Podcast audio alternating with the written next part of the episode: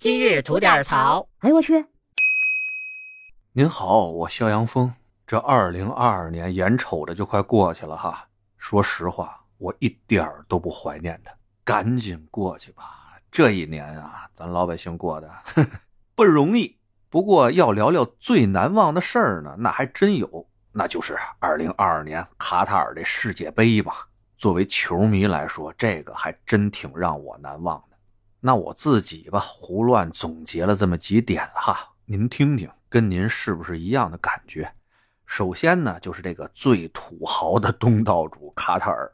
那这卡塔尔吧，作为世界第一大液化天然气的生产国和出口国，作为东道主，他们为了办这个2022年世界杯，投资了两千二百亿美金啊，来做这个城市基础设施和比赛场馆的建设。也因为主办呢，他们获得了首次的啊参加决赛圈的这个资格，但这球队呢比较拉胯，在揭幕战啊就以零比二输给了厄瓜多尔，成为历届世界杯中首支在揭幕战就输掉比赛的东道主。接着呢，又以一比三输给了塞内加尔，零比二输给了荷兰，以小组赛三场皆负的成绩结束了他们的世界杯之旅。不仅呢就被这个球迷戏谑的称为就是花了两千二百亿美金换来一个进球的土豪东道主。那么接下来呢，每届世界杯都会有黑马出现。那本届世界杯最大的黑马肯定是摩洛哥了。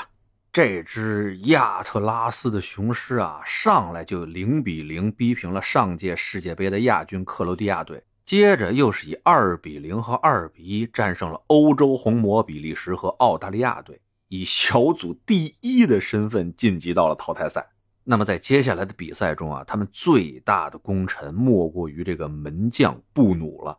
八分之一决赛和西班牙队遭遇，两队在常规时段和加时赛中均未取得进球。在点球大战中啊，这个布努扑出了西班牙队的两记点球，帮助摩洛哥三比零击败了西班牙队。而又在四分之一决赛里边。这个布努啊，三次扑救，两次解围，力保球门不失。最终，摩洛哥以一比零击败了有 C 罗的葡萄牙队，以五场不败、仅失一球的战绩晋级到了四强。最后呢，在本届世界杯获得了第四名，这也是非洲球队在历届世界杯中取得的最好成绩了。再有啊，就是德国队。这个日耳曼战车呀，在历届世界杯中四次夺得冠军，四次亚军，四次季军。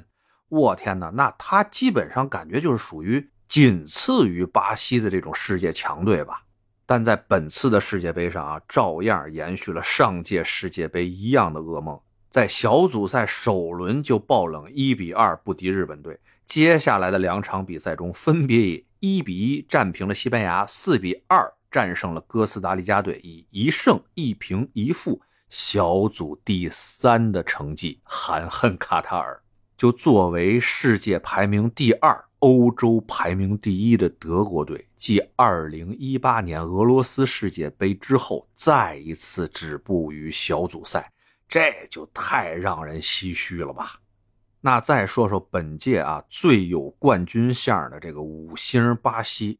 那大家都说他最有可能夺得这次的世界杯，但是啊，就像我之前说的似的，浪啊，对吧？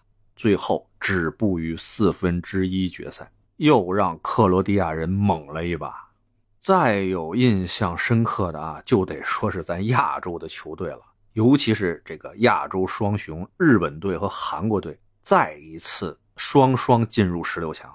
而且呀，他们击败的都是像那种德国、西班牙、葡萄牙这种世界一流的强队啊，这真的不得不让人很唏嘘感慨。我们的邻居在足球方面已经进步成这种样子，可以跟世界列强掰一掰手腕了。而咱们在这个时候在干嘛呢？逮人，哎，李铁，哎，贪腐。那话说回来，本次世界杯呢，大家一直在说的一个话题就是“诸神的黄昏”嘛。梅西、C 罗、苏亚雷斯、摩迪一帮啊，咱们耳熟能详的球星们，基本都是在上演他们自己的世界杯最终章了。那对于这些球星的球迷来说吧，他们的每一场比赛都是非常具有纪念意义的呀。那么最后的高潮吧，肯定就是这个决赛了。